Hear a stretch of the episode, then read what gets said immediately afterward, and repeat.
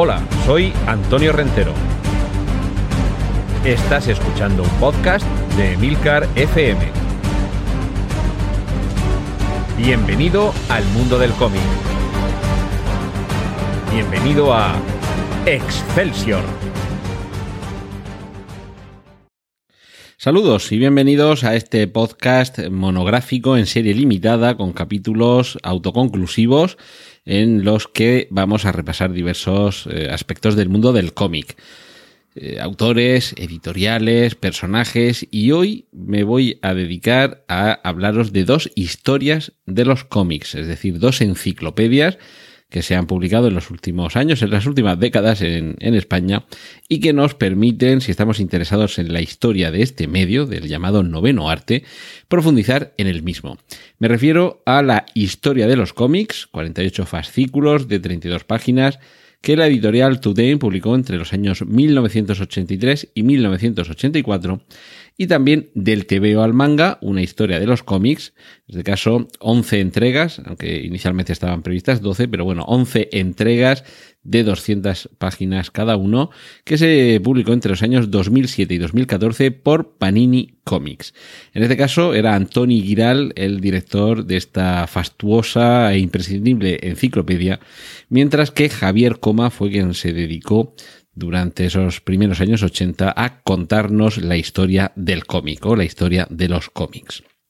Son, por tanto,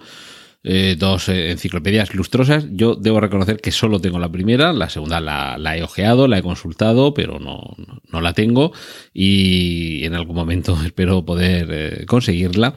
Pero sí que es cierto que la primera, y aquí ya vamos un poquito con las batallitas del abuelo cebolleta, la descubrí justo cuando empecé a coleccionar cómics en serio, que fue precisamente a partir del año 1985, eh, año en el que yo tenía 15 años y era la edad idónea para conseguir que cada mes hubiera varios títulos que se eh, añadieran a mi librería y eh, esta colección de historia de los cómics ya había finalizado, por tanto me pude ir haciendo con ella mm, de, manera mm, un poquito a salto de mata hasta poder conseguir los ejemplares atrasados, pero sí que logré completarla. Y lo que me permitió, y me imagino que a muchos de vosotros os puede pasar algo similar con cualquiera de estas dos enciclopedias sobre los cómics, eh, me permitió, como digo, eh, conocer todo aquello que ignoraba, mm, profundizar en algunos títulos, algunos personajes, algunos autores que podía conocer de referencia, pero que no tenía muy claro, y sobre todo mm, descubrir mundos maravillosos, todo aquello de lo que nunca habías oído hablar y que a través de una viñeta, una mención o, la forma en la que los dos directores de estas eh, colecciones, Javier Coma y en el caso de la historia de los cómics y Anthony Giral en, eh, del TV al manga, ya digo que mm, te permitían apasionarte por algo que quizás hasta ese momento simplemente te interesaba. Eh, os voy a contar muy someramente qué es lo que vamos a encontrar en cada una de estas dos enciclopedias. También imagino que a estas alturas de la película será mucho más sencillo encontrarlas a través de Internet que en, que en establecimientos de cómic, porque eh, en el caso de, del TV al manga es más reciente, se terminó de publicar en 2014, pero evidentemente la historia de los cómics desde el año 1984, pues fijaos si ha llovido para ir ahora a ver dónde la tienen. Seguro que en, en diversas páginas web donde se venden cómics, eh, libros y otras historias y eh, efectos de coleccionista y demás, seguro que ahí lo podéis encontrar y luego, mm, en fin, yo la, la parte digital de descarga del cómic me sigue pareciendo todavía un poquito herejía, pero encuentro eh, comprensible que en, ocasiones haya que recurrir a ella, eso sí, mm, de forma, de forma legal. Os hablaba de la historia de los cómics, 48 fascículos de 32 páginas, eh, divididos en cuatro secciones. Una primera dedicada a los clásicos americanos, todo el nacimiento realmente del cómic tal y como, y como lo conocemos, desde aquellas tiras de The Yellow Kid,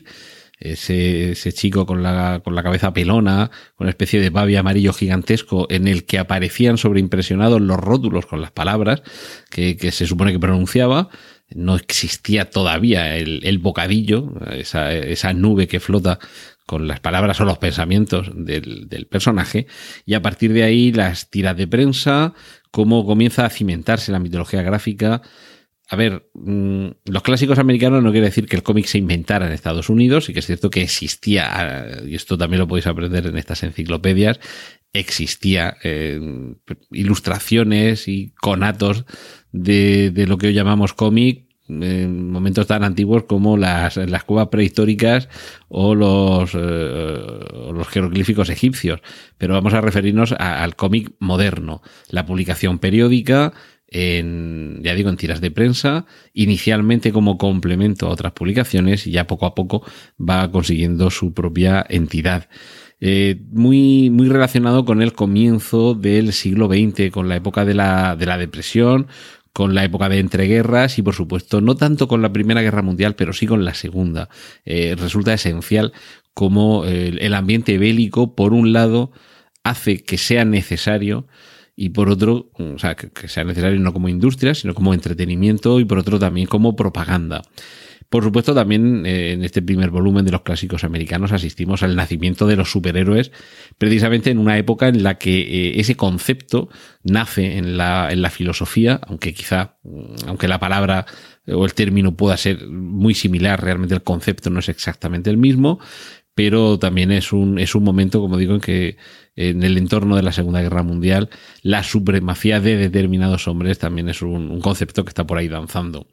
Y, por supuesto, a, partir de mediados del siglo XX, como todo va mutando, ya os hablé en su momento de los cómics de la editorial F Comics,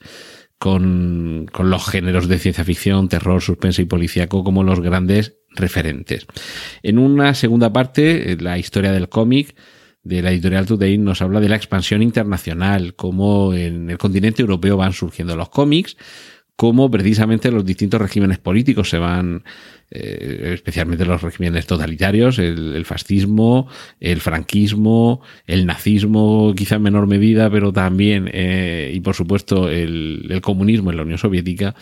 todas estas ideologías totalitarias las podemos meter en el mismo saco perfectamente, porque cada una a su manera también trata de abrirse ese hueco publicitario utilizando el mundo del cómic. Mientras tanto, eh, a los dos lados del, Océano Atlántico. En Argentina se va cimentando, sobre todo en Argentina, un poquito también en México, se va cimentando una incipiente eh, industria del cómic que será muy potente en el último tercio del siglo XX, mientras que en España la dureza de la posguerra civil va a hacer que haya que reinventarse y de hecho ya dedicaremos también otro excelsior a este apartado, eh, la palabra con la que aquí en España se designa el cómic, el veo, que tiene que ver con una publicación que en su cabecera aparecía la letra T, la letra B y la letra O, te veo, y a partir de ahí termina dando nombre a, al cómic aquí en España. Eh, siguiendo con, con, la evolución en Europa del cómic, es eh, indiscutible la importancia de la escuela franco-belga eh, de, Spirou hasta, hasta Asterix o los cómics de Franquin y sus ideas negras, por ejemplo. Hay un sinfín de personajes que son clásicos del cómic, evidentemente Tintín y la marca amarilla, en fin, tenemos un, una escuela potentísima que procede de esta escuela franco-belga, una, una escuela que tiene además reminiscencias que llegan hasta hoy y que décadas después ha seguido teniendo sus discípulos y su importancia. En este que, en este segundo, en esta segunda parte de, de la historia de los cómics, eh, tenemos algunos textos de, de, grandes estudiosos a los que da gusto leer, como es el caso de Román Gubern y Salvador Vázquez de Parga. Nombres que además os recomiendo que, que busquéis. Es posible, ya me voy aquí eh, apuntando posibles ideas para próximos Excelsiores en los que hablemos de estos estudiosos del cómic, eh, estos dos citados, eh, Gubern y Vázquez de Parga, que realmente son los grandes referentes del cómic clásico, del estudio clásico de, del cómic. Continuamos en Europa, las tiras eh, eh, cómicas británicas, el, Punch, eh, los, los Handicap y compañía, que han divertido y entretenido a, a generaciones y sobre todo la llegada, por ejemplo, a un territorio quizá contradictorio como es Italia del género del western, eh, en el cine llegaría el spaghetti western en los años 60, pero es que previamente en el cómic también había un gran auge de, del western y a partir de aquí, me he referido antes a Argentina, es donde comienza también a desarrollarse la producción de cómic adulto que desde ese país irá inundando el resto del mundo y, desde luego el erotismo va a ir llegando a las, a las viñetas de una forma cada vez más presente. No tiene tanto que ver aquí en España como lo hemos vivido con la época del destape, sino con una evolución eh, mundial. Eh, tercer bloque dentro de esta historia de los cómics de la editorial Tutain dedicada a los tiempos modernos en Estados Unidos. La, la evolución del cómic, eh, cómo va evolucionando ese género por antonomasia, que es el del superhéroe, cómo va habiendo una corriente underground que va huyendo de los códigos de censura, el célebre código Hayes y el del Comics Code Authority, tanto en el cine como en, como en las viñetas, imponían una, una moral represora que algunas editoriales, algunos autores trataban de sortear. Aquí es donde se va produciendo, eh, recientemente habéis podido escuchar un Excelsior dedicado a Will Eisner y aquí es donde se produce, digamos, la consagración del cómic serio, del cómic adulto, no en el sentido erótico, sino en, el sentido del tratamiento de la narración y los personajes. Aquí es donde vamos a tener una, una corriente innovadora y donde la vanguardia va a llegar precisamente a los cómics y además también vamos a tener algo tan, tan potente como los fanzines, cuando el aficionado se va convirtiendo en creador y generador de contenidos. Estamos en la época de los años 60 y 70 con los eh, con esa evolución que ya dará paso al cómic moderno. Todo esto se abordará en los últimos 12 eh, fascículos de historia de los cómics, este cuarto tomo, digamos, eh, relacionado con los rumbos contemporáneos eh, Metal y Land, el famoso cómic francés eh, traspasado a Estados Unidos con una traducción que dará origen incluso a un estilo musical, heavy metal, con una película de animación que yo todavía atesoro en, en, VHS, por cierto, e incluso en una cinta de VHS de, aún no desprecintada, para que no pierda su valor de coleccionista, pero sobre todo porque ya tenía otra que, que sí que era desprecinté, con lo cual esta la, la conservo como, como una pequeña joya. Eh, también como el, el cómic y el cine siguen, siguen en comunicación. En España el franquismo está terminando y aquí se va produciendo también una revolución en el mundo del cómic nacen eh, el Papus el jueves, nacen eh, Rambla, eh, publicaciones todas ellas que van tratando de entrar en la modernidad y que en los años 60 y, 60 y 70 se vaya prefigurando cómo va a ser esa España posfranquista, esa transición que además de la política, la sociedad y la economía también va a llegar al mundo del cómic. Va a ser esa época, los años 60 y 70. Recordemos, esto está escrito a, a principios de los 80, publicado años 83-84, es decir, que esto es casi presente para quienes están redactando esta historia de los cómics. Ese apogeo de los cómics italianos y de los cómics británicos, esas selecciones ilustradas, que quizá también haya que dedicarle algún excelsión en algún momento, esa reunión de autores capaces de dibujar desde España para grandes publicaciones del resto del mundo, y esa evolución tan particular aquí en España que permite que haya un amplio espectro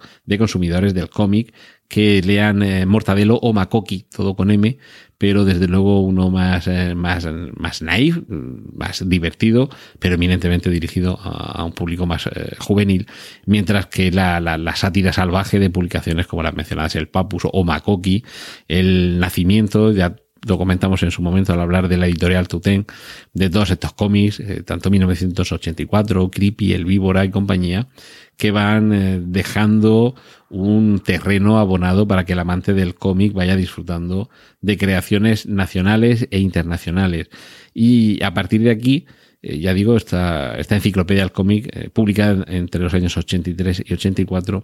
cierra con fascículos dedicados a los cómics de Australia, de Canadá, de Holanda, de Japón, países nórdicos, eh, los yugoslavos, en Kipilal y compañía, que desde allí y en esa década prodigiosa de los 80 nos iban permitiendo conocer otras sensibilidades en el mundo del cómic. Muy recomendable, como digo, esta enciclopedia porque nos permitirá abordar toda esa historia, pero claro, se corta en el momento de su publicación, años, como digo, 83 y 84. A partir de ahí, evidentemente, ha crecido muchísimo el mundo del cómic. Aquí es donde llegaría esta otra colección, esta otra enciclopedia del TVO al manga, una historia de los cómics, editorial, Panini Comics, que nos llega eh, hasta el año 2014. Hace una rememoración de algunos eh, de los episodios eh, históricos que, que, ya teníamos en esta otra enciclopedia, pero claro, no, no podemos contar con que tenemos las dos, sino con que quizás solo encontramos esta última y aquí también nos tienen que contar los orígenes del cómic, los ya mencionados en la prensa diaria, los daily strips, las Sunday pages, es decir, la tira cómica que se publica a diario y la página completa que se publica en el dominical, con, con esos cómics clásicos como Crazy Cat, Popeye, Flash Gordon, El Príncipe Valiente, nombres y colecciones y personajes que me parece que también van a engrosar la nómina de futuros Excelsiores. Las, eh, las tiras de humor crítico, eh, o simplemente las tiras de humor, desde Pogo o, o el talento de Al Cap con su Lil Abner a Carlitos, Charlie Brown, popularmente conocido como Snoopy, que es no el personaje protagonista, pero sí el más popular otros cómics como los de superhéroes, eh, géneros que van creciendo, editoriales eh, rivales, aunque para los auténticos aficionados siempre se han complementado, como son eh, Marvel y DC. Y también va comentando este del TVO al manga, una historia de los cómics, que es lo que sucede con la contracultura y el cómic alternativo. Toda esa etapa underground de la que han surgido personajes con cómics tan adorables como los de Robert Crumb o eh, algunos autores como Art Spiegelman, que con su cómic Mouse eh, consiguió por primera y hasta el momento que yo sepa única vez que un cómic se llevara un premio Pulitzer con ese cómic que, que, nos cuenta una historia tremenda ambientada en la época de la persecución judía en la Alemania nazi, pero con unos dibujos, eh, con una estética quizá un poquito eh, infantil o inocente, que precisamente por contraste hacen que sea todo mucho más crudo. Continuamos avanzando con cómo nos va contando la historia del cómic, este del TVO al manga, o cómo nos va contando la historia de los cómics con los cómics populares. Ya me he referido a esas editoriales italianas, a esa editorial italiana Bonelli con sus cómics de western, pero también con distintos géneros del misterio, el terror, la aventura, la parapsicología. Aquí en España, cómics como Hazañas Bélicas, Roberto Alcázar y Pedrín, El Capitán Trueno, una eh, mitad del siglo XX que se va configurando como un reino de fantasía que seguramente quedará muy alejado de lo que décadas después demandarán los lectores y algunos nos deja con esa mirada de nostalgia sobre esos cómics del pasado. Llegamos a, otro tomo que habla de, del cómic de humor. Ya me he referido a Spirou, a Tintín. Eh, quizá haya algunos que se acuerden de Pumbi o de Pif, esos cómics franceses que venían eh, a modo de como ahora nos llegan los huevos Kinder con pequeños eh, juguetitos para, para, montar con piezas de plástico eh, y Pif era uno de esos cómics que cada semana, no sé si era cada semana o cada 15 días, llegaba con algo también para montar. Llegamos a traspasar ya el ecuador de esta colección de vida a Panini Comics y por supuesto habíamos hablado antes del cómic erótico y también aquí se, refleja revistas como Pilote, las referidas de Tuten Editorial 1984, Creepy, personajes como Torpedo de Abuli Bernet, autores como Breccia, el gran Moebius con, con su por un lado su teniente Blueberry y por otro lado el Incal, dos grandes referentes del cómic de este autor galo, o el español Carlos Jiménez o también eh, Juan Jiménez. Y finalmente vamos ya más allá de los años 80 con las novelas gráficas, las series limitadas, la complejidad en la que el mundo editorial del cómic va pasando del magazine a la obra individual, cómo se va acercando, se va alejando digamos de la revista y acercándose al libro. Y dos últimos tomos dedicados al manga, un mundo que en las últimas décadas eh, en todo el mundo, pero por supuesto aquí en España, en Estados Unidos en el resto de Europa, también ha gozado de cada vez más popularidad precisamente entre los más jóvenes Mientras que quizás los que ya llevamos unos años en el mundo del cómic, eh, seguimos seleccionando un poquito dentro de esa ingente variedad de cómic que nos llega desde el lejano oriente. Y así, eh, en Japón, con ese sol naciente, quizá una nueva esperanza para el futuro del mundo del cómic, es como se cierra esta, colección del TVO al manga, una historia de los cómics, de Panini Comics. Yo creo que grandísimo complemento a la historia de los cómics de la editorial Tutain, desde mediados de los años 80 a mediados y finales de los años 2000. Tenemos dos completos repasos a toda la historia del cómic, muy disfrutables ambos, y espero que si de verdad os interesa el mundo de los cómics eh, y no conocíais estas dos eh, colecciones, estas dos enciclopedias del cómic, estéis abiertos a tener las 1500 y pico páginas y las 2000 y pico páginas de la primera y la segunda de estas eh, colecciones enciclopédicas a vuestro alcance para continuar ampliando conocimientos sobre este mundo fascinante. Y aunque normalmente Excelsior suelo tener unos capítulos con una duración un poquito más corta, espero que me disculpéis haberme alargado un poquito más, porque creo que haberle dedicado un Excelsior a cada una de estas dos enciclopedias hubiera sido excesivo y he considerado más oportuno reunirlas en una solo y así además os he podido hacer, eh, os he podido ir haciendo un repaso sobre la historia del cómic. Espero que en estos 20 minutos hayáis tenido suficiente para conocer someramente por encima más de un siglo de historia del noveno arte. Y con esto me despido hasta dentro de 15 días, recordándoos que en emilcar.fm barra Excelsior tenéis el resto de anteriores entregas de este podcast que, reitero, son capítulos eh, monográficos, autoconclusivos, un podcast en serie limitada que de momento vais a seguir disfrutando mientras duren las vacaciones veraniegas y después ya veremos cómo continúa todo. Un saludo muy afectuoso de Antonio Rentero y hasta la próxima entrega de Excelsior. Un abrazo.